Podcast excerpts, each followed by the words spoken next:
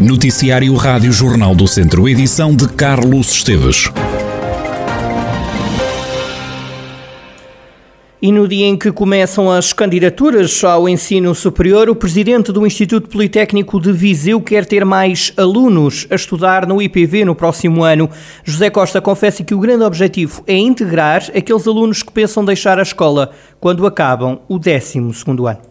As expectativas é que tenhamos um aumento do número de estudantes. No final de, de todas as fases de, de candidatura, haja um maior número, nem que seja mais um.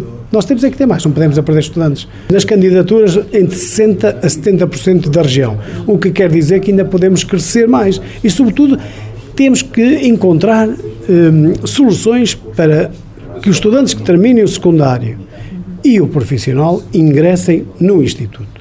Esse é um grande desafio, porque qualificar as pessoas é dar também mais valia para o território. Tem mais vagas este ano do que o ano passado? Temos mais, mais alguma, cerca de 40 vagas a mais. 3% a mais, Sim, mais ou menos. para nós é bom. O Instituto Politécnico de Viseu abriu 1.350 vagas para o próximo ano. Declarações do José Costa no dia em que o IPV recebeu a visita da Ministra da Ciência e Ensino Superior, Elvira Fortunato. O presidente do IPV assegura que demonstrou à governante as preocupações que tem sobre as instalações da Escola Superior de Educação. Escola Superior de Educação também transmitimos à Sra. Ministra qual é a nossa preocupação relativamente às instalações.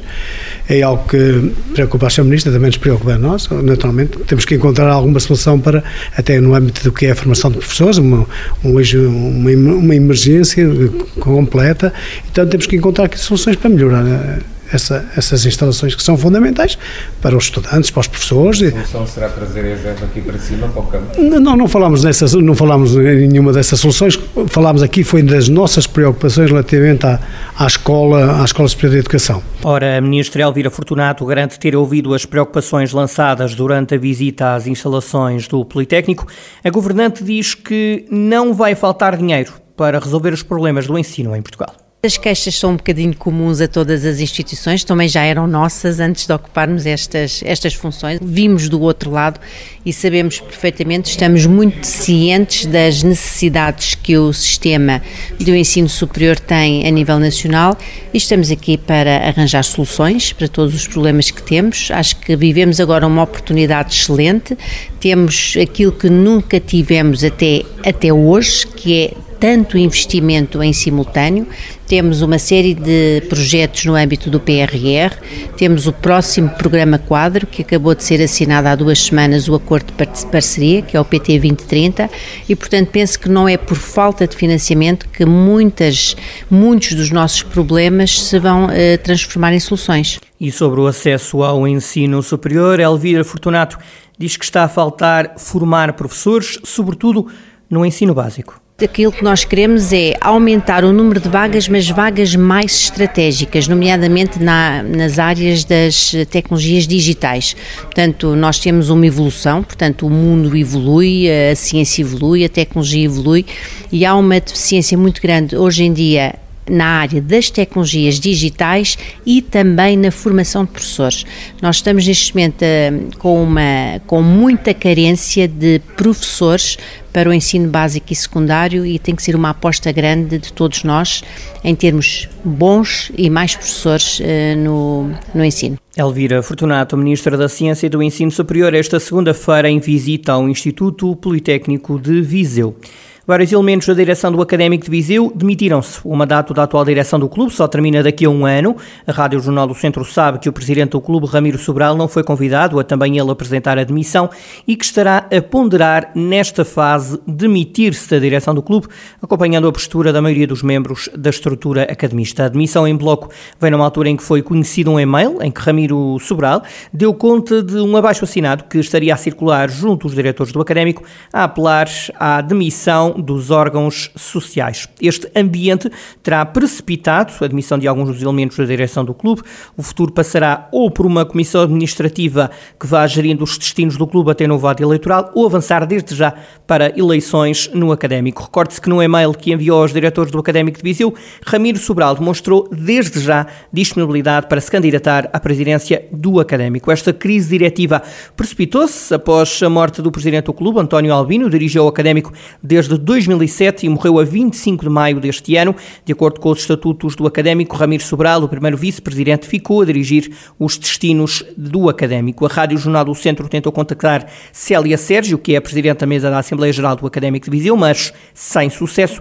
Também tentámos uma reação junto de Ramiro Sobral, que preferiu não prestar declarações. Já menos de um mês de uma nova edição do torneio de handball de Viseu, o presidente da Associação de Handball de Viseu lamenta que este seja o único torneio de pré-temporada no handball português. Joaquim Escada diz que provas como esta ajudam as equipas a prepararem as competições europeias. Eu diria que, infelizmente, é o único torneio de pré-época em Portugal e com esta dimensão. Tenho dito várias vezes que seria importante para o handball nacional que houvesse dois, três torneios semelhantes, que seria extremamente importante para, para ajudarmos todos num dos objetivos que este torneio tem, não é único, da preparação das equipas portuguesas para as competições europeias.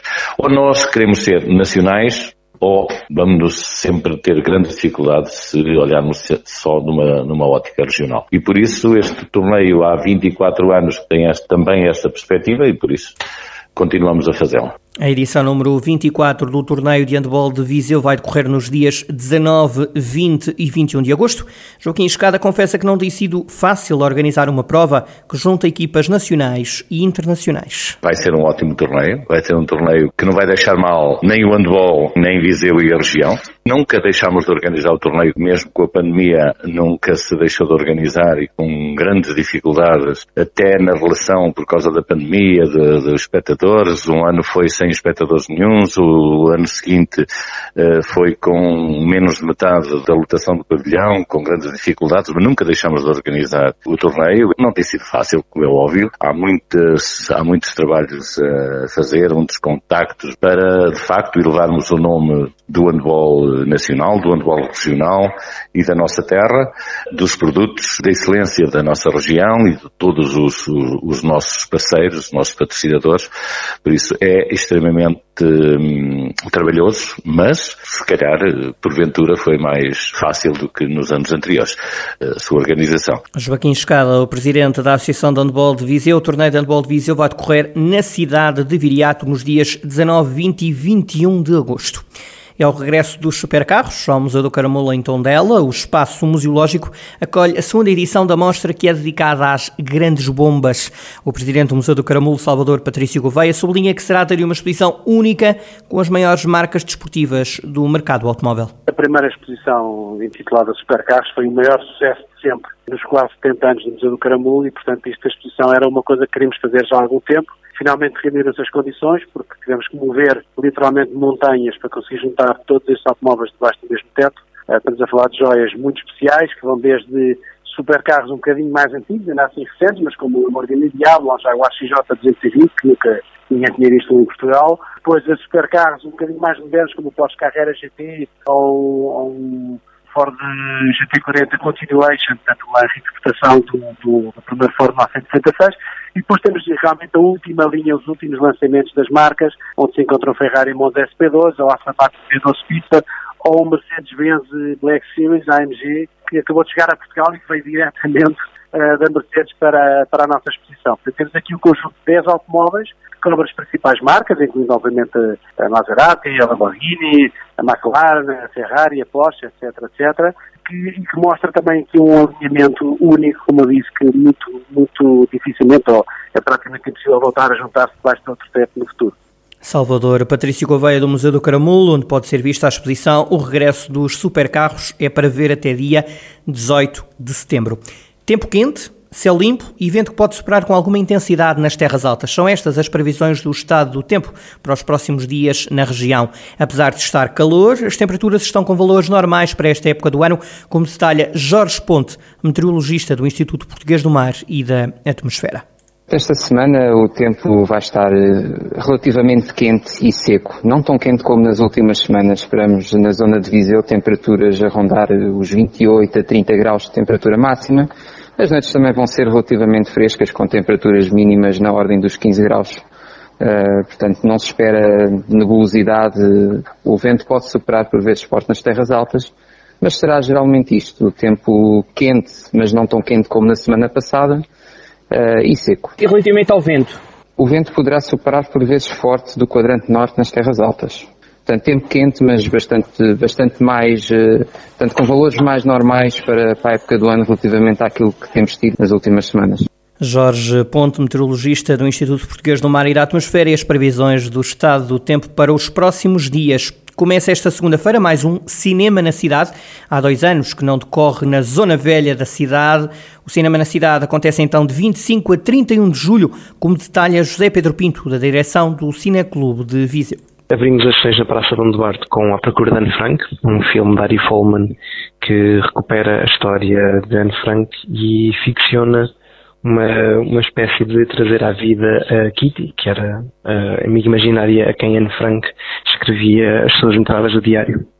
Eh, na segunda noite temos Gagarin, um filme contemporâneo francês sobre um jovem que vive no, nos prédios num bairro social em França que está prestes a ser demolido. Depois, na quarta-feira, temos o gosto de trazer o Gato Preto Gato Branco, de Emir Custodica, um filme absolutamente clássico que tem agora uma reposição em cópia restaurada no Museu Grão Vasco. Uh, abrimos as sessões com Vieira Arpado, um documentário português de João Mário Grilo.